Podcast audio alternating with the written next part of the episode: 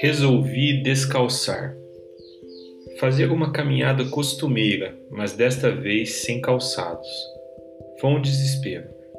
Descobri que os meus pés estão como bumbum de bebê. Cada pedra, por menor que fosse, provocava dores intensas e diversas em todos os pontos das solas dos meus pés. Apesar da dor, percebi que eu precisava daquilo. Percebi que andar descalço me dava a sensação que eu queria a sensação de estar ali de verdade, de perceber, mesmo que sofrendo, cada detalhe do caminho. Eu queria aquela sensação de ser menos, de ser só aquilo que se é, quando se retira os adereços que nos armam, que nos impedem de sentir. Terminei a caminhada e voltei para o carro com os pés doendo, e a dor permaneceu pelo resto do dia. Mas eu queria mais daquela sensação de ser menos, de ser apenas aquilo que se é, sem instrumentos para me perfazer. Então, resolvi fazer algo mais ousado. Eu decidi fazer uma viagem toda descalço. Levei meus filhos e um dos sobrinhos comigo, três especialistas em pés descalços. Eles toparam uma trilha toda descalços até uma cachoeira. Mesmo para eles, a trilha foi dolorosa.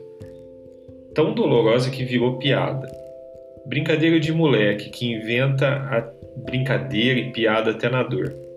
Brincadeira de moleque que ainda sabe ser só aquilo que se é, sem calçados nos pés nem no coração.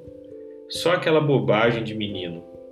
Reaprendi a andar com eles, saber usar e poupar os pés expostos a cada passo, a cada pedra, a cada ponta e a cada galho. Voltamos da trilha com os pés moídos, mas com a certeza plena de que a gente esteve lá. Estivemos lá em cada passo, sem intermediadores entre nós e aquilo que a trilha nos impôs. Aprendi que é desse jeito que eu quero andar daqui para frente, descalço para cada momento e para tudo que a vida me coloca. Se for para ter prazer, eu quero. Se for para ter dor, eu quero aguentar também, porque eu entendi que a vida está posta diante de mim para isso, para que eu seja só isso, sem apetrechos, para que eu seja menos, para que eu me esvazie.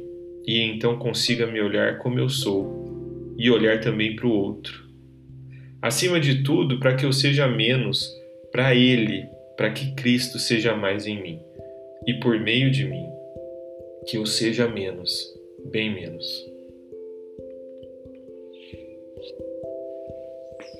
Citando Paulo em sua carta aos Filipenses, seja a atitude de vocês a mesma de Cristo, que, embora sendo Deus, não considerou que o ser igual a Deus era algo a que devia apegar-se, mas se esvaziou, vindo a ser servo, tornando-se semelhante aos homens.